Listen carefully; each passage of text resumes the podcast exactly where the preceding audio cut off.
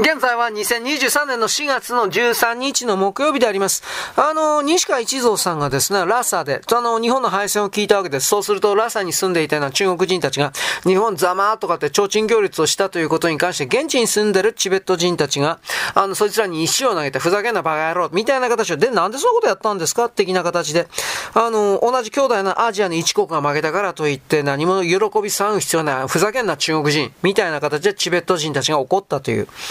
西川さんはですね、チベット人の心情を忖度いたしまして、長年チベット圧迫していたそのシナ、中国が、因果応報、日本に頭を叩かれていることに内心、留飲をさえて日本に好感を抱いていたチベット人がいっぱいいた。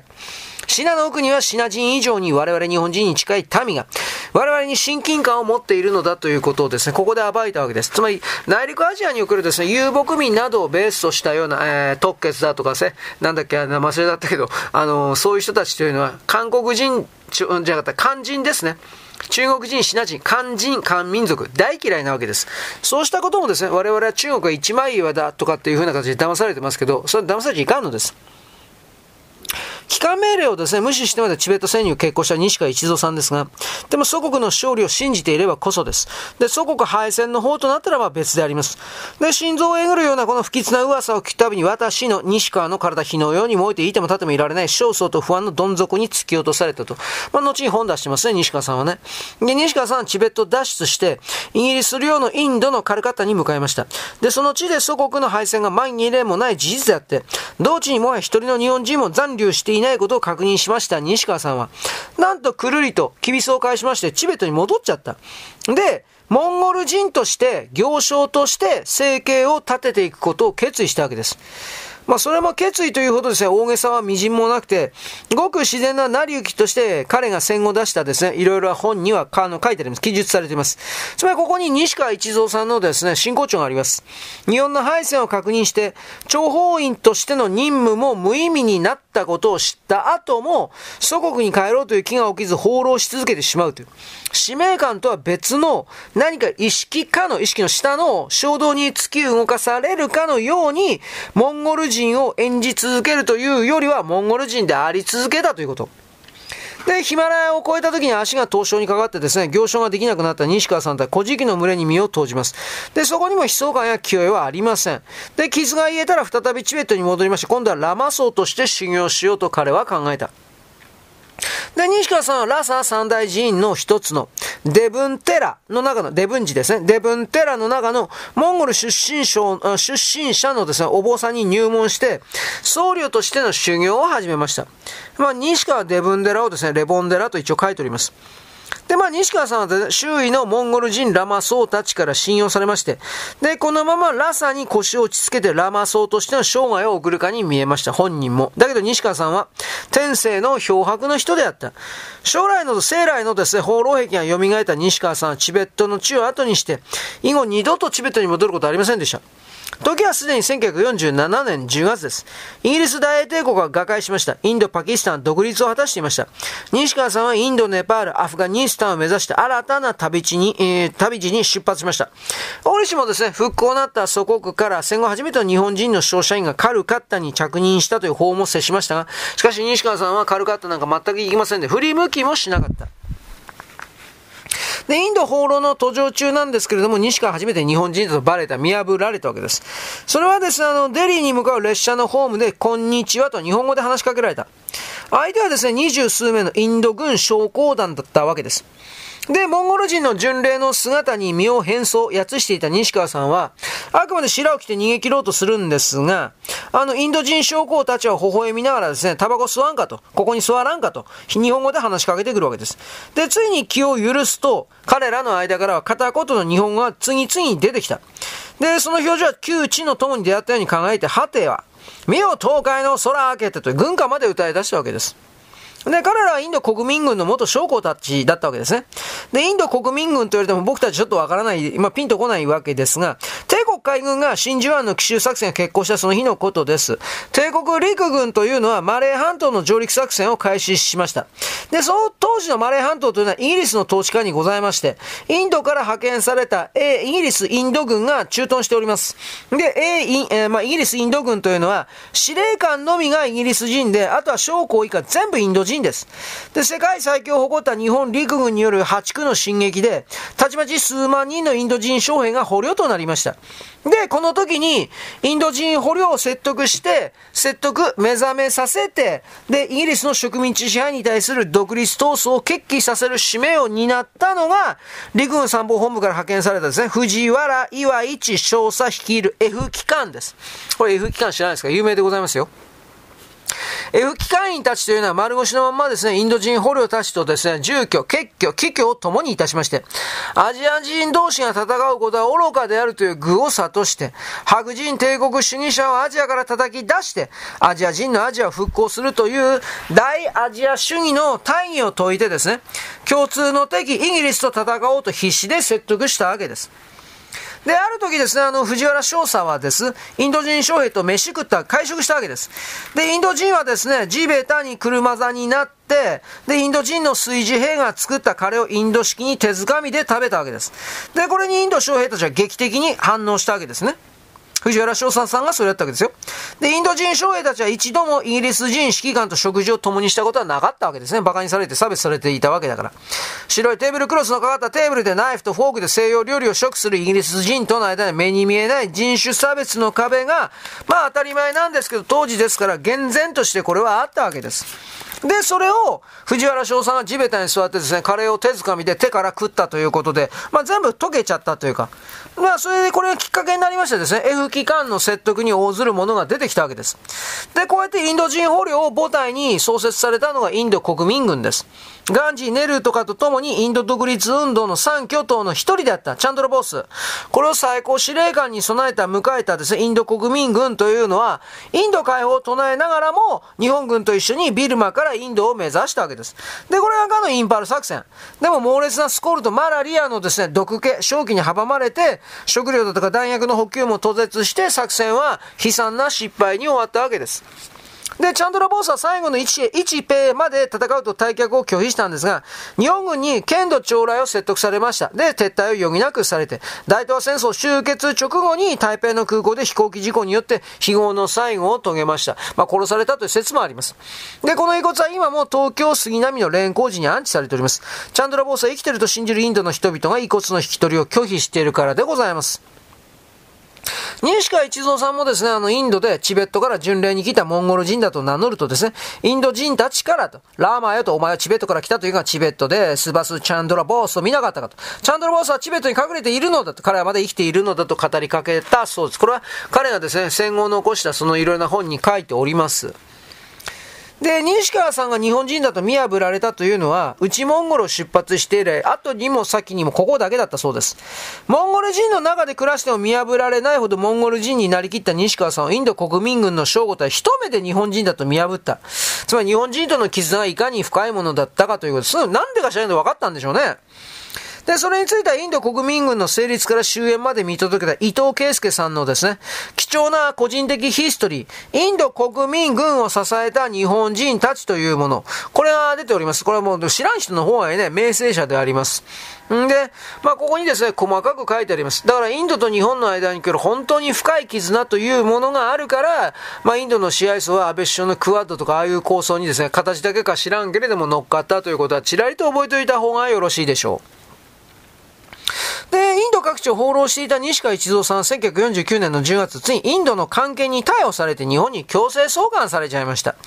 で、祖国の土を踏むに際して西川さんはですね、何かしら物がしさを覚えずにいられなかったと、本当に複雑な考えであったと記しております。で、1943年10月に内モンゴル出発して以来6年間に及んだ西川さんの長い旅路は終わったと。で、1950年6月に神戸に上陸しまして、祖国に帰還した西川さん待ってたのは GHQ から出頭命令です。で、西川さんもし外務省からチベット戦に関して報告を求められ、どんな危害が及ぼうとも GHQ の出頭命令無視しても報告しようと決意しました。ところが外務省職員とはインド服姿である西川さんに何しに来たという案ばかり霊体な態度を示して、低欲西川さんを追い返したわけです。で、西川さんは GHQ にて市ヶ谷の副員局、旧陸軍の宿舎宛てがありで、そこからほぼ1年間、優先ビルのオフィスに日産して聴取を取られました。原稿用紙数千枚以上になったそうです。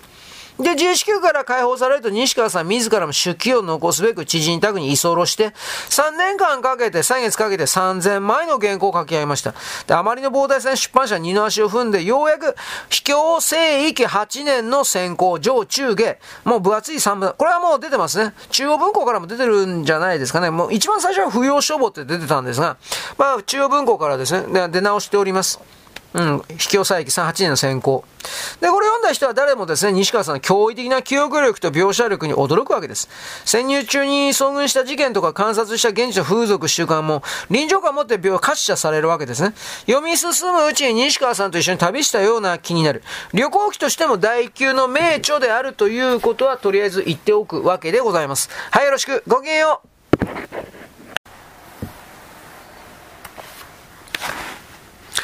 現在は2023年の4月の13日のですね、えー、っとね、木曜日であります。習近平さん主席ですね、習近平主席、チャイナセブンで実績のないようなですね、無能な無徳な取り巻きをいっぱい、今、抜擢したわけです。で、最高指導部固めてですね、それを中国国民どう見てきたかというとですね、まあ、あの、ムカついたというか、もう我慢の限界に来てたですね。それが白紙革命になった的な形の、まあ、習近平主席を中心とした共産党の体制に対して国民が絶望感を持つのは当然と言えるわけです。3年間のですね、ロックダウンとですね、ですね、あと失業っていうかもう山ほど増えてる中で。で、まあなんかね、僕おはぎいただいたんですけど、今中国で本当に下法が始まってるらしいですね。あの、都市部に住んでるあの、仕事のない寝そべり族的な若者ですか。そいつを田舎に追いやってる。田舎で何させてるんですかね。考えられることは食料増産の動きしか僕はないと思うんですが、でもなんかそういう下法的なことを試験的にやってるっていう話なんですが、どっからどこまで。まあ、とりあえずですね。習近平は何でもそう言うけども、3期目の5年間でさらにその先まで4期目も考えてるでしょ、普通に考えて。だから中国国民がこれをどう思うのか。まあ、どっちにしたって、まあ、ゼロコロナ対策の反発と経済状況の悪化と習近平体制に対する絶望感。この3つが、まあ、中国全土に来る白紙白紙革命が起きちゃったというか、まあ、でもこれガス抜きの部分もあるし、誰が習近平政権に対して、あの、反、反抗的であるのかっていうふうな炙り出し。これはきっとあると思います。どう考えたって。しかしこの白紙白紙革命における着火剤、スタート地点どこだったかというと、ケレがですね、あなたご存知な通り、あの、2022年の11月、去年の11月24日なんですが、新疆のウイグル自治区にウルムチというところがあります。で、ウルムチ市内の高層マンションで火事が起きました。で、あの、マンションで火事が起きても、普通なら迅速な避難、救助召喚ができればですね、被害は普通は最低限に抑えられます。そんなに大きく人は死なないはずです。ところが当時のウルムチ市というのは、ゼロコロナ政策で3ヶ月以上ロックダウンされてました。で、住民は基本的にマンションから出ることが許されてなかったんですね。んだどうしたのか。まあまあ、マンションの敷地に柵で囲われてるわけです。で、周辺の道路にもいくつもの柵とか検問所がありまして、で、マンションの玄関も外から鍵かけられたっていう話はあるんですが、これはちょっと正直本当かどうかわかりません。で、中国政府発表によいては火元となったのは15階の部屋と見られておりまして、火は17階まで燃え移りまして、で、煙は21階まで達しまして、で、3歳の子供を含めて10人が死にました。9人が負傷した。で、消防車の到着も非常に遅かった。まあ、ロックダウンしてたからっていうのもあります。そのマンションの周辺に言うとはロックダウンに伴ってガソリンとか電池が、電気が切れた住宅のですね、住民の自家用車が多数止められてたんで、消防車はマンションにまず接近できなかった。消火活動ができなかった。ほら、中国電気自動車ばっかりになってるから、充電できないからもう動かせないわけですよ。使い物なんねって感じですね。で、火災の発生の後、中国の SNS においては燃えているマンションの様子を撮影したような動画であるとか、現場の状況報告だとか、いろいろ、いろんなものが投稿されたけど、なんで消防車こんな来んの遅いとか、実際にはもっとたくさんの人死んでんじゃねえのか、だとか、まあ、当局に対する疑惑とか怒りがいっぱい上がったんですけれども、当局を批判するものは当然ですね、検閲されて削除されました。市民は感染対策のですね、行動制限が原因であったと、住民が脱出できなかったと訴えるけど、当局は完全に無視したわけです。で、まあ、SNS 関係、WeChat とかウェイボー関係で伝播された事実というのは、まあ、国民に大きな衝撃を与えたわけです。ゼロコロナを守っていたんだけど、実際火事が起きたら逃げることさえ許されないんだけど、死ねというのかっていう、まあそういうショックが駆け巡ったということですね。で、これがゼロコロナ政策に来る反発に火つけたという形になっています。で、火事の次の日の25日の夜ですね、ウルムチ市内の共産党の市の政府の本部ビルの周辺に大体2万人ぐらい、本当にそのやっぱ集まったかとは思うけど、まあ、数万人の市民が集まってきてビルを包囲した形で抗議活動をしました。で、この行動が中国全国に広がる婚姻運動のスタート、幕開けになったわけです。で、まあ実際には、その、それ以前にも別のところでゼロコロナ政策に対して散発的な抗議行動が起きてましたが、集団的な抗議行動が発生したのは25日の夜が初めてだったと言えるでしょう。で、これがあっという間に中国に広がったという形です。でも、どっからどこまで自然発生的に広がったかというと、ちょっと疑問ですね。あの、計画的な政府完成のデモあったということはあったかもしれません。で、ウルムチのですね、あ本部ビルの包囲したコイン活動があなた翌日ですね、11月26日です。人民日本が一面トップで伝えたのは何かという、この火災ビルではなくて、習近平主席関係のニュースだったわけです。まあ、新疆ウィンル自治区のこの、まあ、火災は一切触れなかったわけですね。で、逆に、この習近平主席のニュースが中国国民の憤りというかに燃料を加えたわけです。何言ったかというと、習近平主席はソロモン諸島の地震被害に対してソロモンの総督に弔意電報を送ったと。まあ、前後がありまして、22日にソロモン諸島にですね、地震が起きたんです。マグニチュード7.3という巨大な地震が起きたわけですね。で、それに関して中国政府はお見舞い、習近平さんの名前でお見舞いをしたということ。でも、新疆ウイグル自治区のウリムチで国民が焼け死んだことに関しては無視を貫いて一言も言わんのに、中国国民にとってすらソロモン諸島なんか何も関係ない。どこにあるかわかんないわけです。で、そこに、弔意電報を送るような、あ習近平主席と政府ということで、まあ、切れちゃったんでしょうね。2007年の時にはまあソロモン諸島でね、マグニチュード8の地震があって津波がありました。ソロモン諸島にでっかい被害だったと。で、そこから2013年にもソロモン諸島でマグニチュード8の地震が起きて大きな津波と。まあこれは2回大きなマグニチュード8ですよ。ところが今回の地震というのは、今の7年と13年の地震に比べれば、マグニチュード8というかそこまでいかずですね、震度4から5です。あの、津波も起きませんでした。はい。で、それ、あ、そんなすごい被害が多分出てなかったはずなんですが、外国の地震に対して弔意電報を送って、で、コロナ政策のせいで、まあ、十何人焼け死んだという国民に対してはお悔やみの一言もない最高指導者。これ中国国民からすらどう見えるかというと、そんな冷酷非道な指導者がいるんかと、まあなるわけです。で、この26時の報道に対するような怒りが、婚姻運動の全国的拡散に燃料を注いだというか。で、26日の深夜から未明にかけてですね、上海市内のですね、ウルムチ通りに、若者を中心に多くの市民が集まってきてですね、ウルムチのマンション火災に被害者を弔うために集まったわけです。で、その中にだんだんとですね、メートルが上がってきて熱気が高まってきてですね、習近平退陣だとか共産党退陣だとかですね、この経典同地のスローガンが叫ばれることになったわけです。これ犯人探しやってるでしょうね。で、それを受けて、27日の午前に、ウルムチ市の当局が記者会見を開きました。28日から段階的に市内の封鎖を解除して、公共交通機関の運行を再開させて、市民生活を元通りに戻すという方針を発表しました。で、一般市民からすればですね、25日の夜にウルムチの市民が市政府本部ビルを包囲して抗議活動を行った結果、政府が封鎖解除を発表したと捉えるわけです。つまり抗議活動すれば政府は折れると見ちゃったわけです。前例になったわけですね。で、結局それが全国でロックダウンに苦しむ中国国民の大きな、まあ、なんというか燃料というか鼓舞になりまして、俺たちもやるぞとなったわけですね。で、各地の市民がアンチ封じ込め運動に奮い立っていた同時多発で。で、27日から28日の未明にかけてなんですけれども、まあ、上海に続いて北京、成都、西安、深セン、中国全土の18の都市と79の大学で抗議活動が同時で行われた。同時であれば取り締まりがやりづらいからです。まあ、天安門事件よりは最大規模の群衆的反乱運動とはなりました。でも暴力は使ってないですね。国民的運動として全国に広がりは増した。まあ、こういう人たちがでも都合のいいこと言ってんなと、お前ら香港の時何やってたよというふうな、僕はこういうふうに思うけどね。まあこういうのは人間はですね、自分の側に被害というか損害がなきゃ実害が出なければ、ね、動かんのですよ、結局は。で、中国の司法と警察部門を統括しているのは党中央政法委員会です。これは敵対勢力の破壊活動を断固として取り締まりという、取り締まるという指示を出したという。これは新華社通信が去年の11月29日に報道したわけで、当局が警察力を動員して抗議デモの沈静化に成功しましたが、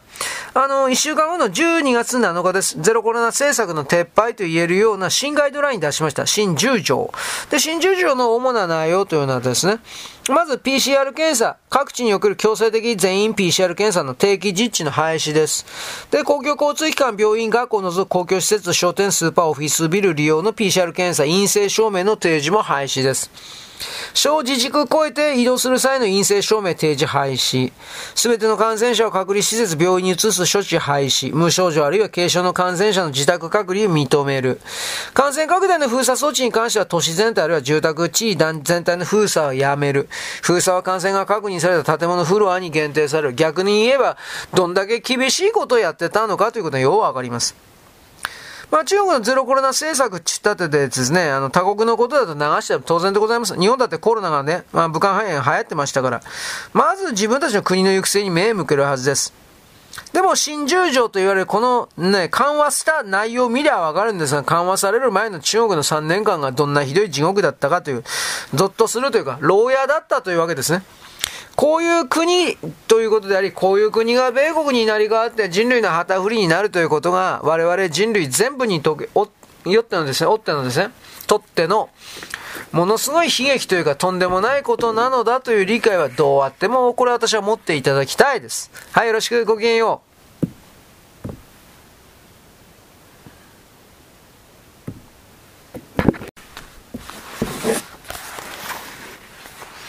現在は2023年の4月の13日のですね、木曜日であります。直木幸次郎さんがいますね。これ、河内政権論を唱えました。まあ、あの、河内から侵入してきた新しい勢力がで、それまでのいわゆる大和朝廷というか、そういう古代王権を滅ぼしましてですね、乗っ取ったみたいな、そんな考え方です。拠点を奈良から南波方向に転換させたという。この日本書紀とか古事記をですね、彼の実証主義の見地から批判したという。しかしこれはまあ、まあ、本当かどうかはちょっとわかんないですね。彼のロマンというか、そういうことが言われるのではないないかです。まあ、歴然たる史実が示すのは何かといえば、古墳がですね、あのー、大和に造成されて以降、前14代の中愛天皇からですね、モズ、河内、まあ、古市、小市、まあ、古市ですね、移行していって、移動していって、で、だんだんと大きくなっていったということです。世界遺産となったというのはですね、あの、古市、えー、あと、モズかな、まあ、古墳群です。奈良とかですね、そういうところのですね、昔のその天皇御陵とか、それは含まれておりません。で、中愛天皇のお父さん、とされるのは大和武から王神と有利と慶大天皇陵もですね、こまあ古市、古市のですね、古市。の周辺にございます。で、最大の興奮が、まあ我々ご存知、任徳領ですね。で、これどうするかというと、河内がですね、まあ国際交流に近いような距離的な優位性があったというふうな、地政学的に考える必要があるということです。でも天武天皇以降再び飛鳥に戻っちゃった。これがようわからんですね。で、平城京とか藤原京、長岡京、平安京というふうに、まあ北の方に進めていったという。これはどういうことなのかわからんけれども、もしこれがですね、あのー彼の古代の人々における合理性があるというのであれば、左翼の歴史家っていう風な人たちがいろいろですね、高等の系統、系統というか系譜というかもうぐっちゃぐちゃにしてきたんですけど、これはもうだいぶ矛盾があるんじゃないかということですね。まあ、地政学で言えば南波とか河内というのは外敵からの防御に脆弱であります。で、天然の要害であります、生駒山、生駒ですね、伊賀と葛城山ですね、葛城山系、防波堤としまして、内陸部に首都を置いたということは、防衛という観点からすれば必然だと言います。つまり、例えばシナが深いですね、内陸部の長安、をですね、都として川と運河で繋いでそこに移動、移動拠点というか移動した。で、貿易を栄えたのは天津とかチンタオとかネイハとかアーモンですね。ここには首都を置かなかった。つまりこれは、栄えるだけであれば今言ったようなですね、チンタオ、ネーハオ、アモンとかに置きゃいいんでしょうけど、攻められた時に一発やられちゃうんで、安全保障の観点で不便だと思われるようなところにもやっぱりあの結んだというか、それはきっとあったかもしれないですね。で、まあ、とりあえず、あの、ソアの視点とか見りゃどうなるのか。まあ、あの、この人たちは日本を、うん、私か私物化するということしか考えてなかった中国人ですから、トライ人、これ中国人か朝鮮人というふうに読み替えればわかりやすいんですが、日本の歴史でこれほどの悪人はおるまいという評価最悪なのは、蘇我の稲目、馬子、イルカ、イミシですね、蘇我一族でございます。権力を欲しいままにしてですね、天皇家に自分の娘たちを嫁がせて、祭りごとをですね、支配して操って、で、天皇と仲悪くなって溝ができるとですね、で、諏訪の馬子なんていうのはですね、えー、なんか、寿司運転でぶっ殺してますもんね。暗殺しております。だから、蘇我の恵美氏も加わっててですね、まあ敵対していたのは大友さんと物部さん。これ軍事制圧して、まあ結構滅ぼしちゃった。で、山瀬の王子でいいのかな？山瀬の大江の王子じゃなくて、お山瀬の王子だと思う。まあ聖徳太子の王子。これイカルガに殺した、葬ったわけです。まあ悪辣むき出しの権力欲というのは、中国人のあり方とほとんど変わらんというか、まあ一緒ですね。さすが大陸から渡ってきた人たちですね、と言います。で、まあ、この山、そ、あのね、暗殺の後にですね、山瀬の王子か。まあ、あの、蘇我さんの意のままにロボットとするようなあ人を立てようとしたんですが、ダッキの変でですね、あの、蘇我さん自身が長富の王子とですね、中富の鎌足りですか、中の大江の王子と長富の鎌ぶっ殺されたわけです。で、イルカは宮中で切られた。エミシは自宅に火放って自殺。で、まあ、天皇旗と国旗というものがここにですね、あの、僕これ物のべさんだと思ってたんですがね、まあ、蘇我さんがこれ持ってたんですがね、まあ、天皇旗、天皇の記録、国の記録っていうやつね、持ってたんですが、これも同時にね、なくなっちゃった、燃えちゃった。で、まあ、この、なんていうかな、ずっと後の年代なんですけど、同じ権力欲に取り憑かれまして、ソガさんと同じこと企てて、天皇の心変わりで、吉備の巻人同郷たちに追い込められたために反乱企てて失敗した。これは藤原の仲間になりますね。個性高島で切られた残ということで、ソアシの4代、イナメンネ、ウマコ、エミシ、イルカこれ藤原4代、これ鎌足り、フヒト、4兄弟、仲間ろ。これ掃除系ですね。似たような感じです。で、蘇我氏を撃った藤原の初代、中東美の鎌足りの、曹孫がですね、曹孫が蘇我氏と同様に撃たれるというのは、まあ、パラドックスというか、歴史の皮肉というか、どうなんですかね、これは。でも、蘇我の本家はダッキーの変で消えたんですけど、文家は生き残った。石川とですね、石川と総学だったかな。まあ、家の名前変えまして、人心の乱以降もの生き延びてですね。で、平安時代の末期までどうやら生きた。びっくりですね。で、蘇我さんの出自の多くはですね、歴史家というのは、まあ、渡来人と断定している。まあ、だん、あの、渡来人否定してる人もいます。桂木と河内にかけての地元の豪族出身であったと。で、いつしか桂木さんを超えるような勢力になった新興勢力だと。で、ソガさんというのは、むしろおびただしい渡来人たちを効率的に駆使して部下として使って、いち早く新情報と技術を独占できる位置にいたために富を築けただけだという説を言う人もいます。まあこればっかりは、そのね、文献だけではわからんから、一人一つの歴史というふうになっちゃいますね、これはね。で、ソガさんというのはいきなり登場したんではなくて、葛城集団の勢力の主要部分が独立したんだと。で、危機に見えるような葛城氏というのは、いわゆる蘇我氏のですね、作り上げた祖先伝承だったとするわけです。で、文字を読み書きする技術だとか、鉄の生産技術だとかですね、大規模灌漑水路工事の技術だとかですね、関電、乾いた田んぼですね、関電だとかですね、あの、銅器だとか、あと、錦だとか、馬の飼育の技術、これ全部大陸から張ってきたような技術ですね。新しい文化と技術を伝えたトライ人の集団を支配下に置いていて組織化したから、まあ和王権の中で非常に力をつけてきた。で、政治を主導することになったのだという。これっていうのは倉本さんですね。倉本和弘でいいかな。まあだから、いろんな説はあります。これは本当の話で。わからないですよね、こればっかりは。まあとりあえずあのー、蘇我さんを悪玉説というふうに言ってる人はあまりにも多かったんですけれども、倉本さんは続けてですね、蘇我さんの悪玉論を退けまして、蘇我氏は元来決して旧史的な、うん、氏族ではなかった、氏族ではなかったと。で、それどころかソナさんというのは和国が古代国家の歩みを始めた6世紀から7世紀にかけての歴史に対して、最も大きな足跡を起こした先進的な士族、氏族であったというふうに評価するわけです。つまり、あの、やり方があまりにも斬新すぎたもんですから、これ彼、えー、ソナさんに関して、みんな誤解してるんだ、みたいなことを言うわけです。どうかな？これ、どこまで言えればいいのかわかんないけどね。まあ、北畑、北畑、北畑さん。まあ、これはもうボロボロに言ってますよね、これは。雷山陽も、もうめめちゃくちゃ言ってんじゃなかったかな。こんな、こんな、あのね、あの、悪党は許すべからず的な形で。諏訪の恵美氏その子いるか、長剣を自らにして皇居をないがらしにする心あり、その宮を九門といい、諸子を王子と名言いつけると。